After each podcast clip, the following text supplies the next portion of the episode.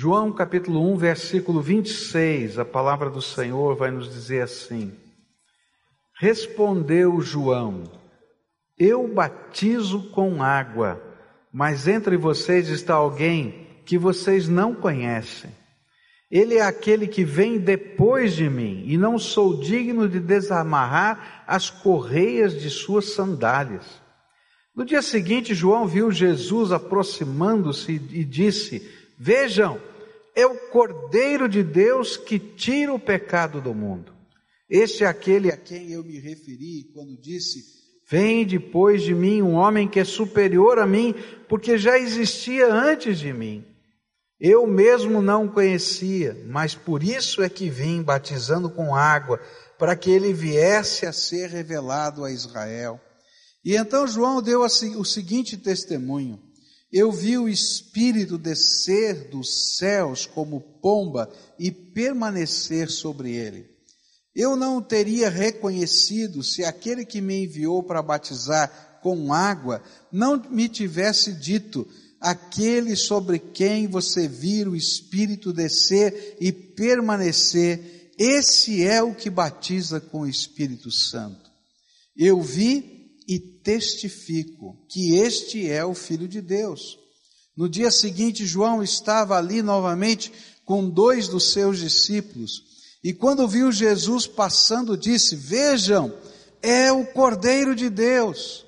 E ouvindo-o dizer isso, os dois discípulos seguiram Jesus. Voltando-se e vendo Jesus que os dois discípulos o seguiam, perguntou-lhes: O que vocês querem? E eles disseram: Rabi, que significa mestre, onde estás hospedado? E respondeu ele: Venham e verão. E então foram por volta das quatro horas da tarde, viram onde ele estava hospedado e passaram com ele aquele dia. André, irmão de Simão Pedro, era um dos dois que tinham ouvido o que João dissera e que haviam seguido Jesus. O primeiro que ele encontrou foi Simão, seu irmão. Ele disse: Achamos o Messias, isto é, o Cristo. É interessante que há uma pergunta que foi feita e que está aqui é, por trás desse texto que nós lemos. Quem é Jesus? Quem é Jesus? E é interessante que essa pergunta foi e tem sido respondida é, de várias maneiras diferentes. Algumas pessoas, especialmente no tempo de Jesus, para aqueles judeus do tempo de Jesus, Jesus era mais um rabino, como tantos dos seus dias. Tanto é que aqueles dois que estão seguindo Jesus tratam Jesus assim, quando dizem rabi, não é? Ou se fosse na nossa linguagem atual, rabino, né? que quer dizer professor, quer dizer mestre, mas é um título que é dado para aqueles que pregam a palavra dentro do judaísmo. Para outros, Jesus era um herege, um rabino herege. Por isso, ele precisava ser morto, porque os seus ensinos eram uma blasfêmia, e Jesus foi julgado por essas questões como um rabino herege, cujos ensinos eram blasfêmia e precisava então morrer. Outros o viam como um profeta, algum dos profetas. Outros o veem hoje como um filósofo, como um grande líder, como um grande pensador da história. Mas como a Bíblia descreve Jesus? Nessa manhã e ao longo desse dia, eu quero olhar não para toda a Bíblia, porque a Bíblia inteira fala a respeito de Jesus. O Velho Testamento anuncia a vinda do Salvador. O Novo Testamento fala a respeito da sua chegada e da sua volta. Jesus é o centro das Escrituras. Mas eu queria estar olhando para a pregação de João Batista e aprender com aquele pregador quem é Jesus. A primeira coisa que ele vai ensinar a respeito de Jesus, sobre quem é Jesus, se encontra nos versículos 29, 35 e 36. Diz assim a Bíblia: No dia seguinte, João viu Jesus aproximando-se dele. Vejam, é o Cordeiro de Deus que tira o pecado do mundo. E no dia seguinte, João estava ali novamente com os dois de seus discípulos, e quando viu Jesus passando, disse: Vejam, é o Cordeiro de Deus. A Bíblia vai ensinar, e João está ensinando, que Jesus é o Cordeiro de Deus que tira o pecado do mundo. Cordeiro de Deus era uma figura que um judeu facilmente poderia entender, porque ela fazia parte da sua história e fazia parte da sua religiosidade. E Cordeiro de Deus sempre foi e sempre será na Bíblia uma figura de salvação. À medida que a gente vai lendo a palavra de Deus, a gente vai descobrir que essa é uma figura central, como que um símbolo e uma sombra daquilo que Jesus faria e fez por nós na cruz do Calvário.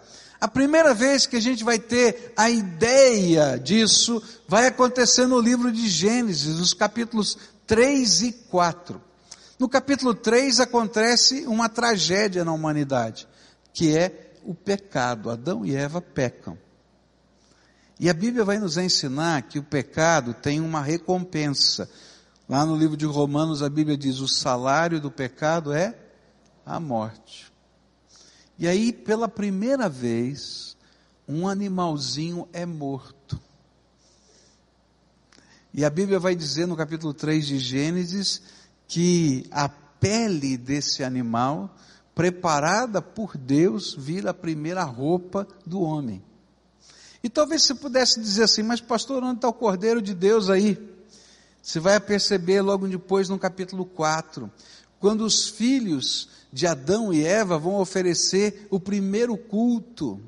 E de alguma maneira eles sabiam, a Bíblia vai dizer, deixar isso implícito, que o culto envolvia a morte de um animalzinho, porque o salário do pecado é a morte. Caim não quis fazer isso, ofereceu os frutos do campo e Deus não aceitou a sua adoração. Abel ofereceu o seu animalzinho colocado no altar e Deus aceitou. E aí a gente vai desde o livro de Gênesis entender que Deus, para poder conversar conosco, precisa resolver um problema porque os nossos pecados fazem separação entre nós e o nosso Deus, e tem uma barreira. E ainda que um animalzinho não pudesse resolver o problema do pecado, ele era a esperança de que Deus colocaria algo para resolver esse problema.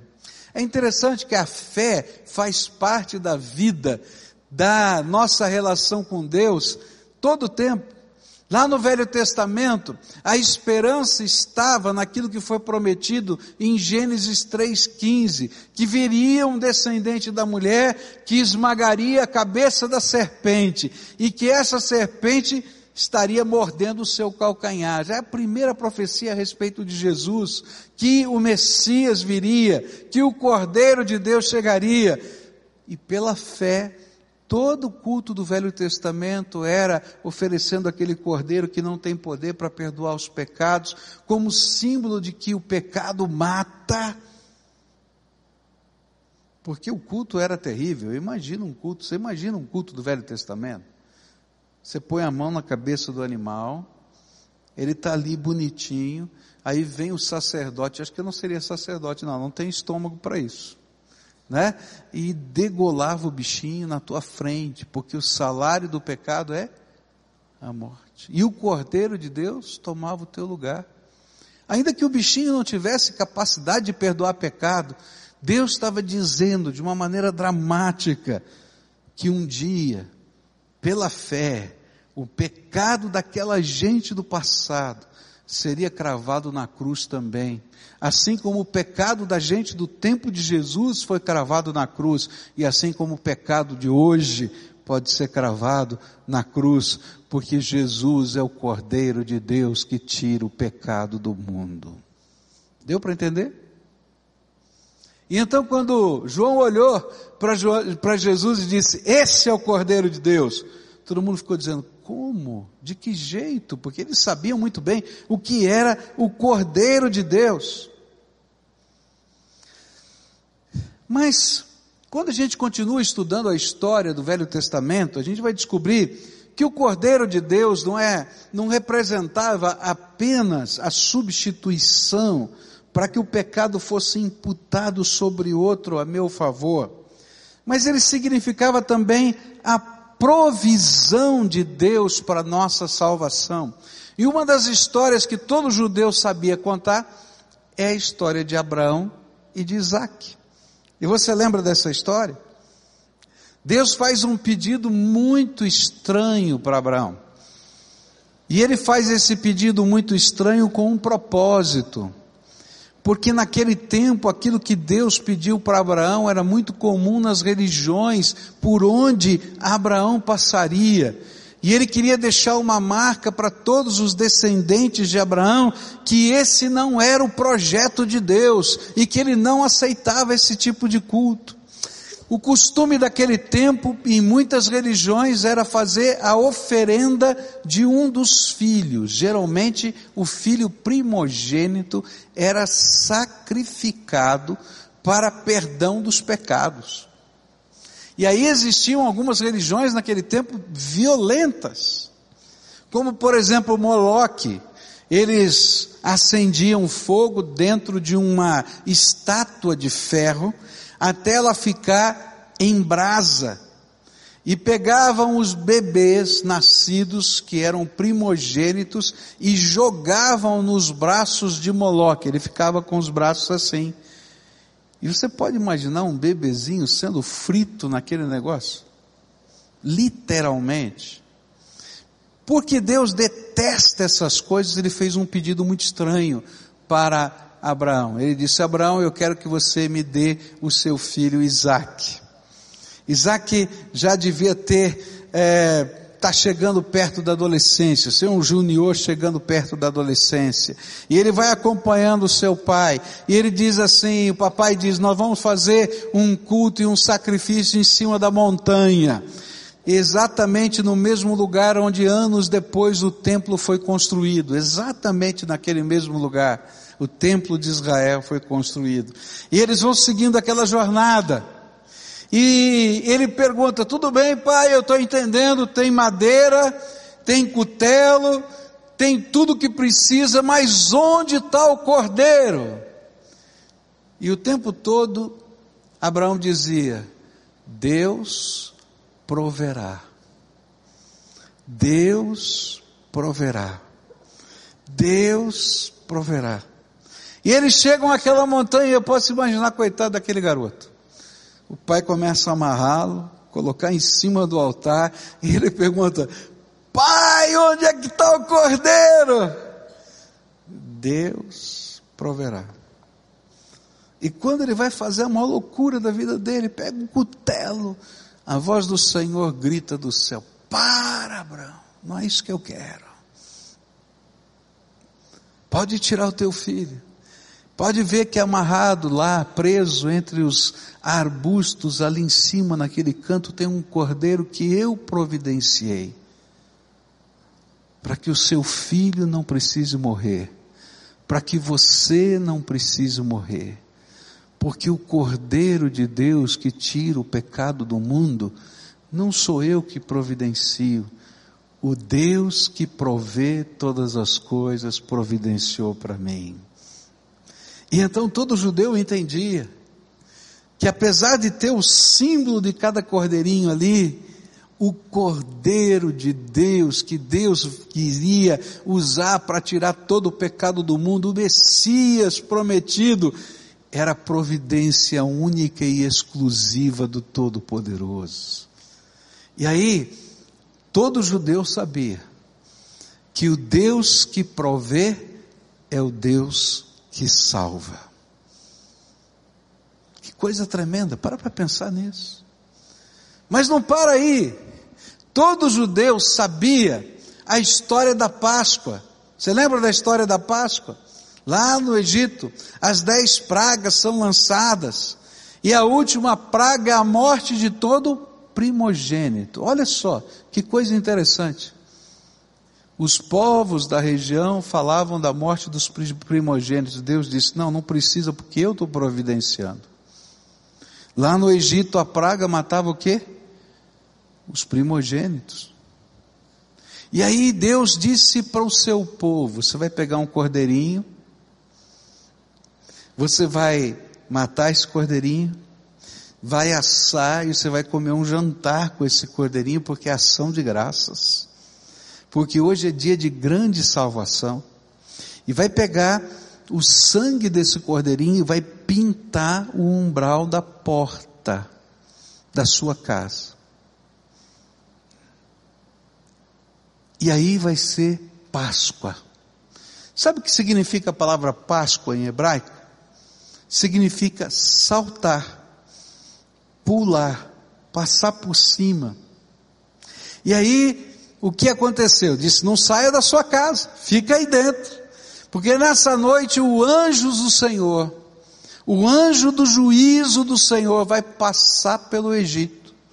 Mas em toda casa que tiver pintado com o sangue no umbral da porta, o anjo do Senhor, o anjo do juízo vai passar por cima, vai saltar esse lugar. Por isso, a Bíblia vai dizer que Jesus é a nossa Páscoa.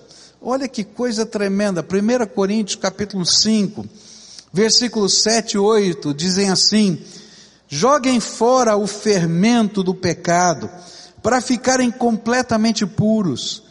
Aí vocês serão como massa nova e sem fermento, como vocês de fato já são porque a nossa festa da Páscoa está pronta, agora que Cristo, nosso Cordeiro da Páscoa, foi oferecido em sacrifício.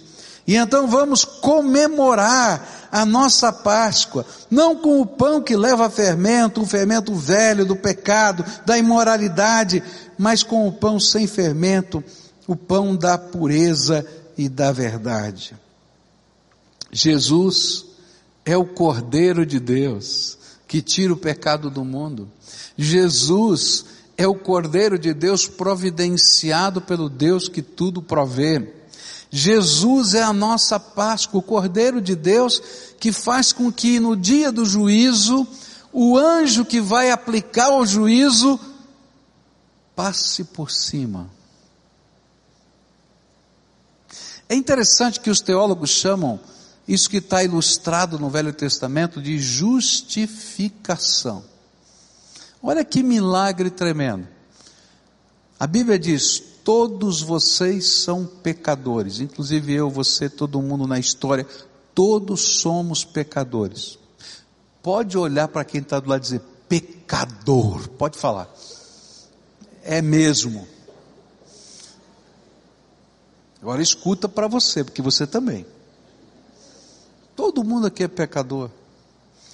E no dia do juízo, ninguém vai conseguir passar pelo juízo de Deus.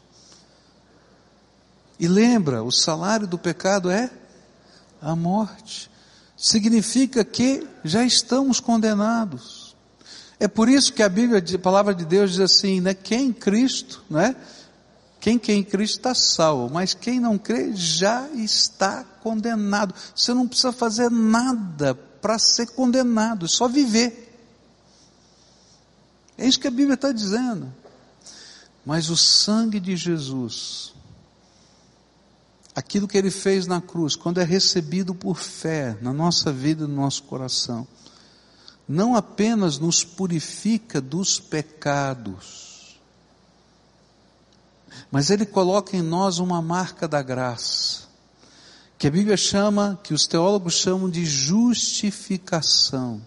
Eu não sou justo, mas a justiça de Jesus me é imputada, porque aquele que não tinha pecado se tornou pecado por mim, porque ele é o cordeiro que Deus providenciou para minha salvação, porque ele é a única esperança que eu tenho.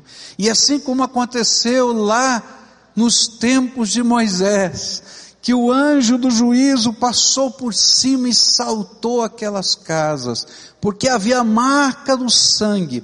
E sabe, não era o sangue do cordeiro que estava lá, aquilo era um símbolo. Porque um dia o cordeiro de Deus viria e simbolicamente o sangue de Jesus estava lá pintado naquele umbral. Para dizer para mim e para você que não tem juízo, porque a marca da graça está colocada sobre mim, que é o sangue de Jesus vertido na cruz do Calvário. Dá para entender? E naquele dia, por causa da fé, por causa da obra que Jesus fez na minha vida, o juízo vai passar por cima da minha cabeça, porque eu trago na minha alma a marca da graça. Uma graça que eu não mereço, um poder que eu não entendo, mas que representa a grandeza do amor do Todo-Poderoso por mim. Graça. Graça. Mas só tem um jeito de viver a graça. É do jeito de Deus. Porque se a gente não viver a graça do jeito de Deus, a gente perde a bênção. Se Abraão não tivesse subido na montanha, ele não encontraria o cordeiro da providência. Caim não quis seguir o projeto de Deus e ofereceu o melhor da sua terra e Deus o rejeitou, porque não tem outro jeito a não ser o jeito de Deus. E à medida que a gente vai olhando a história, a gente vai descobrir que andar pela fé não é apenas crer na palavra, nos projetos, mas é se comprometer e praticar aquilo que Deus ensina. E quando a gente vive esse tipo de fé, que é compromisso, que é vida, com Cristo, ele se torna o Cordeiro de Deus para mim, que perdoa os meus pecados. É tão interessante isso porque algumas pessoas não entendem a obra do Cordeiro de Deus. Porque há pessoas que morrem de medo do que vai acontecer na sua vida. E quando eu morrer, o que, que vai acontecer? Se Jesus é o Cordeiro de Deus que tira o pecado do mundo na sua vida, você tem a marca da graça, o anjo do juízo vai passar por cima, porque você tem a marca do Senhor. Algumas pessoas às vezes me perguntam assim, pastor, tudo bem, Jesus perdoa os nossos pecados, mas digamos, tá? Que eu tenha pecado um minuto antes de morrer e não deu tempo de pedir perdão. Eu vou para o céu ou vou para o inferno? É uma boa pergunta, não é? Não é uma boa pergunta? Fala para quem está perto. Pecador, fala. Pecador. E aí, o que acontece? Queridos, quando Jesus se torna o Salvador da nossa vida, a marca da graça está pintada no nosso coração. Não são os nossos atos que nos levam para o inferno ou não, mas é o compromisso com a graça de Deus que nos leva para o céu. E a rejeição dessa graça na nossa vida. Aí você vai dizer assim, então, posso pegar, pecar à vontade? Não. Por que eu não posso pecar à vontade? Porque quem foi lavado no sangue do Cordeiro recebe de Deus algo tremendo que eu vou falar hoje à noite, o batismo com o Espírito Santo. E a gente se torna templo do Espírito. E o Espírito vai falando com a nossa vida e ele se entristece dentro de nós. E a gente diz: não posso viver assim, porque o Espírito de Deus diz: agora você é templo sagrado. Por isso, nessa manhã, eu queria orar com algumas pessoas. Há pessoas que têm certeza da vida eterna. E isso, sabe, não é orgulho, isso não é presunção, é fé. Se você tem a marca da graça de Deus na sua vida, você pode ter certeza da vida eterna. Porque naquele dia do juízo, a graça e justiça que lhe foi imputada, que não é sua, mas é graça de Deus, vai estar sobre você como hoje está sobre você.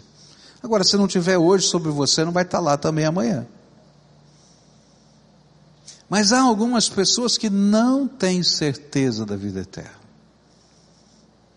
E estão sempre dizendo: bom, não sei como é que vai ser. Lá no dia do juízo vai ter a contabilidade e a gente vai ver se está no positivo ou está no negativo.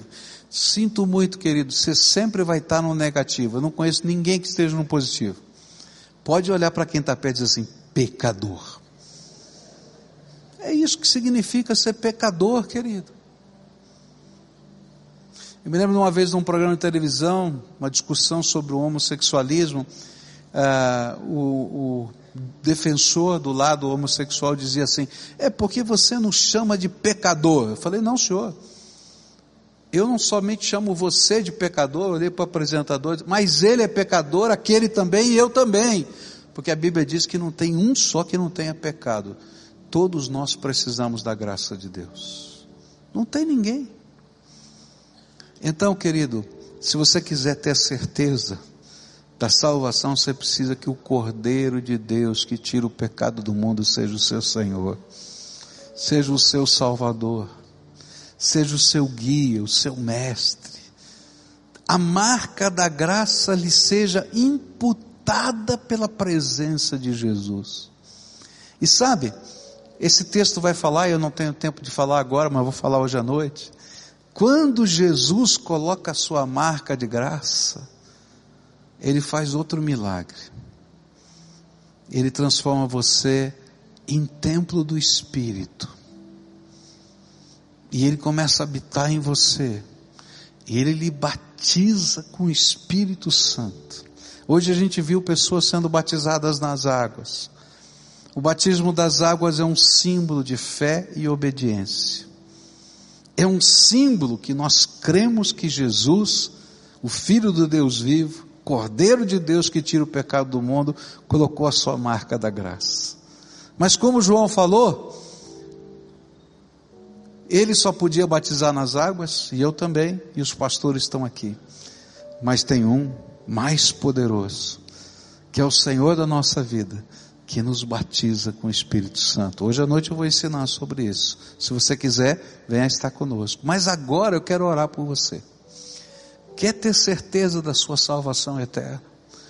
Deixe o Cordeiro de Deus marcar a tua vida com a sua graça. Quer ter certeza que qualquer pecado pode ser perdoado? Deixe o sangue de Jesus purificar a tua vida. A Bíblia diz: se confessarmos nossos pecados, Ele é fiel e justo para nos purificar de toda a injustiça quer que o anjo do juízo passe por cima. Deixa Jesus pintar a marca da graça no você, no seu coração. E sabe como é que a gente faz isso? A gente faz por fé. Quando a gente primeiro concorda com Deus, sou pecador. E não consigo lidar com o meu pecado. Você já percebeu como a gente às vezes é escravo de algum tipo de pecado? A gente tem a sensação que se a gente resolvesse aquele problema, não teria mais pecado nenhum na nossa vida. Você ia continuar sendo pecador. Mas o único que pode nos libertar do pecado é Jesus. Ele entra lá e resolve não só esse, mas outras questões. O único que pode transformar os valores da nossa vida é Jesus. O único que pode entrar dentro da nossa casa e fazer diferença é Jesus. Tem tanta coisa que precisa ser acertada, pastor. Jesus é o Cordeiro de Deus que tira o pecado do mundo. Então nessa manhã eu queria orar por um milagre muito especial, maior do que qualquer cura. Porque uma cura a gente resolve agora, mas vai aparecer outra doença depois de amanhã. Não é verdade? Mas salvação é eterna. Eu me lembro de um senhor que era um psicanalista, e ele era muito orgulhoso das suas teorias, dos seus conceitos. E a gente estava evangelizando ele já há mais de um ano, estudando a Bíblia com ele, mas ele não conseguia entender a salvação. E aí um dia ele tinha acabado de ler um livro de Eric Fromm e estava pensando na beleza das filosofias todas. E aí o Espírito Santo falou com ele assim: que pena. Porque a salvação da psicanálise termina no próximo problema. No próximo conflito você tem que achar uma nova salvação. Mas eu quero te dar hoje salvação eterna. E esse homem começou a chorar na presença de Deus, porque o Espírito de Deus estava visitando naquela hora. E ele recebeu Jesus como Senhor e Salvador naquele instante. E ele marcou um encontro comigo, veio correndo e disse assim: Eu preciso contar para você o que aconteceu. Agora eu entendi que toda forma de solução humana é temporária. Acaba no próximo conflito. Mas Jesus é a salvação eterna para a minha vida.